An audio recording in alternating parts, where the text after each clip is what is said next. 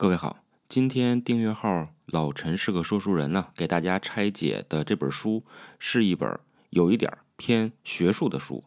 虽然说比较学术哈，但其实啊这本书很好读。这书的名字呀叫《信任》啊，然后副标题呢叫《社会美德与创造经济繁荣》。你看很学术吧？作者呀叫弗朗西斯·福山。这本书有一个核心的观点啊，就是经济。或者说商业啊，它是受到文化的影响很深的。新古典经济学啊，特别尊重市场和金钱的力量，这没错啊，符合主流的价值观。那重商主义呢，则认为啊，像亚洲国家，比如说中国、韩国啊、日本这些国家经济的崛起啊，是由于政府的政策来推动的，而不完全依赖于市场，也有道理。但是福山啊，他提出了一个新的观点。啊，他认为这两个学派啊，都忽视了文化的影响和力量。所以呢，福山老师啊，他提出了一个新的概念，叫社会资本。什么叫社会资本呢？就是说，一个社会啊，一个组织之间的某种信任程度，信任程度越高，那社会资本呢就越高。而这种信任程度啊，就是由文化来决定的。这么说，你肯定还觉得有点抽象，对吧？啊，这平常陈老师也不怎么正经啊，今天突然就这么学术了啊，这么形而上了啊。其实你们对我一直有误解啊，我一直就是一个学术咖啊。好，我们呀来举几个例子呀，咱来说明一下福山老师到底在说什么。这几个例子呢，呃，我在一些场合啊，在一些节目里边可能也讲过啊。如果你们听过的话，也假装是第一次听啊，表示一下赞许和惊喜。呃。大家知道，在日本啊，这个很难丢东西，很难丢东西。基本上，日本是一个路不拾遗、夜不闭户的这样的一个社会啊。比如说，这个我上次啊，这个在日本啊坐公交车，然后呢把钱包丢在公交车上了，然后怎么办呢？啊，我就在这个下了公交车之后就去派出所了，啊，跟着导游去派出所，然后呢，这个导游就跟警察交涉了一下啊，然后警察就说这样吧，你们留个电话啊，然后呢，你们。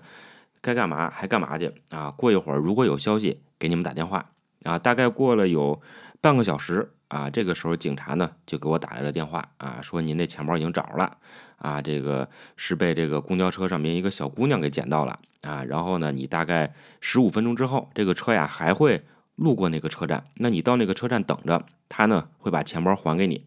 哎，然后我就在那等着，过一会儿呢，司机呢就把钱包还给我了。哎，所以你在日本啊，真的是这样。就我之前在日本生活的时候啊，大概在日本这个两三年的时间，然后呢，这个我算了一下，手机拢共丢过六次，都是在这个电车和地铁里边啊。因为你日本很多包啊，就卖的那个包都没有拉链啊，这也说明日本这个路不拾遗嘛，对吧？没有什么小偷，然后呢，这手机就经常扔在这包里，结果这个手机就从包里掉出来了。那掉出来怎么办呢？啊，这个。第二天啊，我再去这个电车啊，这个每个电车站都会有一个失物招领处啊，我就去那儿去找去。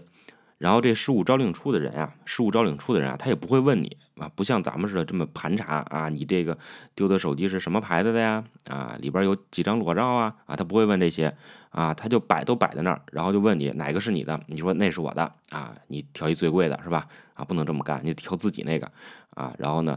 他就直接给你了，您签个字就可以把手机拿走啊。所以呢，在日本呢，基本上这样啊，你这个丢不了东西，但是你也别试去啊，因为有很多，就我经常带团去日本游学嘛，有些团员就说说陈老师说了，在日本丢不了东西，把包拉开，哗往外撒是吧？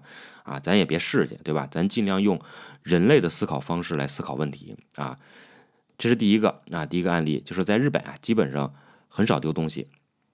第二个案例呢是关于丰田公司的。啊，丰田有一家工厂啊，这个工厂很有意思，就是这家工厂呢，大概有一千多个这个流水线上的这个工人，然后每个工人的头顶上都有一根绳儿，啊，这绳儿干嘛使的呢？啊，就是你要觉得工作很辛苦，上吊特别方便啊，这不是这意思啊，这是我瞎编的，就是这个绳儿啊，只要你觉得在你的工作当中哪个流程有问题，你可以随时拉这个绳儿，你一拉这个绳，整个的生产线就会停工。啊，就会停运停下来，呃，这个呢，就是丰田公司呢给他的员工啊，这个乃至是最前线啊，在这个流水线上工作的普通的工人都给他们一个极大的信任感，就是你只要觉得流程有问题，就拉一下这个绳儿，大家可以想一下啊，如果哪个工人手欠的话，一拉这个绳儿，那整个这个生产线都停下来了。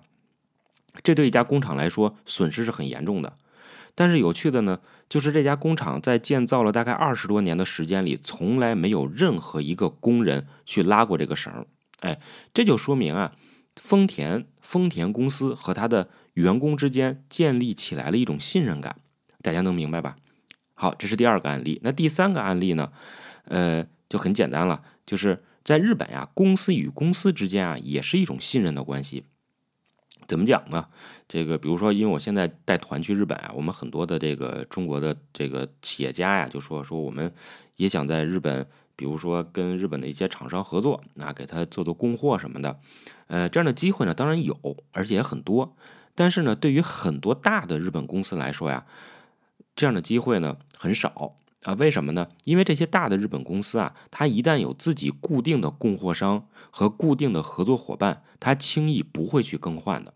啊，你说了，你说我这个我的这个产品更便宜啊，我的服务更好啊，但是没有用啊，因为日本，比如说丰田啊，丰田他在选择自己的这个零部件供应商标准非常高啊，但是呢，他一旦选中你，轻易就不会去更换啊，他就一直跟你合作，哪怕是出现一个更便宜的竞争对手，丰田通常也不会去更换啊，这个呢，就是公司与公司之间。有一个长期合作的信任关系。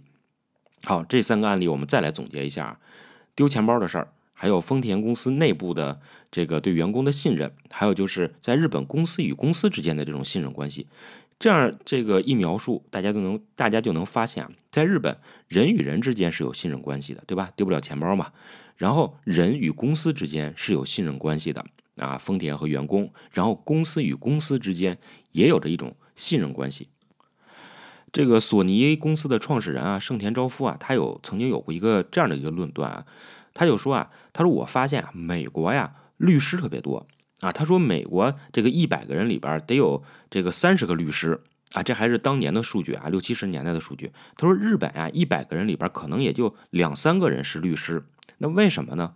就是盛田昭夫认为啊，在日本商业关系之间是不需要依靠那么多法律来调解的啊，这个。日本的商业的关系呢，主要是建立在一种一种互相信任的基础之上。哎，它其实它不是说去靠法律，法律是什么？法律就是因为你跟我之间的关系是不确定的，那么那么我们需要一种东西，一种契约啊，让我们的关系变得确定起来，然后我们各自都去承担我们应该承担的权利和义务，对吧？啊，我们去享受权利，然后我们承担义务，是这样的一种关系。但是盛田昭夫就说说，在日本这种这种这个。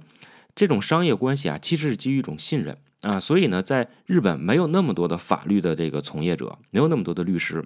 大家知道，美国人特别喜欢打官司，是吧？是个事儿就打官司，是吧？也不怕给政府添麻烦啊。这咱之前好像我好像在这里讲过一个案例哈，这个比如说麦当劳啊，一哥们儿这个喝麦当劳的热咖啡，您说您就喝呗，非用吸管喝，把嘴给烫伤了啊。烫伤之后告这个麦当劳，结果麦当劳还输了。啊，输了之后赔了这哥们儿这个不少钱，好几百万。啊，打那之后，这个麦当劳的这个热咖啡的这个杯子上都会写上啊，这个热饮请勿用吸管。你说这不是教育小孩也就这么教育吧，对吧？一个大活人，您说您喝热咖啡，您非用吸管喝，那不是活该吗？对吧？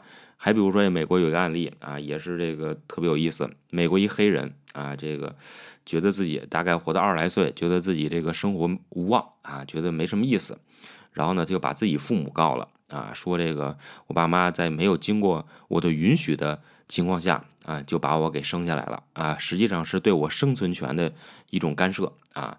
这个他俩就为了自己寻欢作乐啊，结果把我给生下来了啊，结果这哥们还胜诉了啊，还胜诉了。所以你看，在美国就是各种奇葩案例，但是在日本啊，这样的这个案例啊非常非常少啊。日本的这种商业关系啊，基本上还是基于一种信任的关系。所以日本啊，它是一个高度信任的社会啊，它的社会资本呀就非常高啊。如果我们按照福山的这个理论来推导的话，那重商主义认为啊，说亚洲国家的崛起啊，主要是政府政策的推动。其实就这一点来说呀，并不太适合日本。啊，日本呢，在二战之后啊，其实它进行了民主化的改造，并没有特别的迹象表明政府对经济和商业的推动。啊，政府啊，其实在日本的影响力非常小。日本是一个高度自治的社会啊，就说白了，当我们说一些不太合适的话题，你比如说什么这个教科书啊这些事儿，这事儿啊，其实啊，这个赖不着日本政府啊，因为它各地呀都有这个权利制定自己的教科书啊，因为它地方是高度自治的。就说白了，日本首相管不了东京的事儿，因为东京人有自己的这个这个这个都知事啊。这个是自治的啊，所以它是这样，政府其实很小。那当时日本的这个这个经济崛起靠的是什么呢？其实是靠的大的财团啊，这个财团肯定跟政府有一些关系，但是还没有发展到这个政府可以左右经济的这样的一个地步。那日本经济的起飞呢，其实是靠大的财团、大的公司啊和中小企业一起来推动的。简单说就是这样。所以啊，与其说日本二战后经济的崛起是靠政府推动的，啊，不如说其实是日本的社会在大财团、大公司以及中小企业的引导下，它自发完成的一次经济革新。而这个革新啊，它之所以能够顺利完成啊，就是因为日本啊是一个社会资本很高的国家和社会。好，那么这种高度信任啊，这样的一种社会资本是怎么形成的呢？啊，为啥咱中国就好像没有那么高度信任呢？啊，为什么在中国是吧？这恨不得沏杯奶粉给领导喝呢？啊，为什么我们明明知道餐厅用地沟油还要去吃呢？当然了，一方面是因为地沟油确实香啊，啊，还因为啊人与人之间的信任度本身就缺失了啊。这个最近海底捞出事儿了，是吧？大家知道啊，如果海底捞在日本也出现这样的情况，那毫无疑问，海底捞一定会关门大吉的啊！如果一家日本的餐厅啊，别说发现老鼠了，您就是吃坏了肚子，也得停业整改啊！老板呀，可能还要出来道歉啊，下跪啊！那这种高度信任的社会资本是如何形成的呢？我来简单的解释一下。啊，因为这个订阅号里边发语音的时长有限制啊，所以请您继续收听下一条。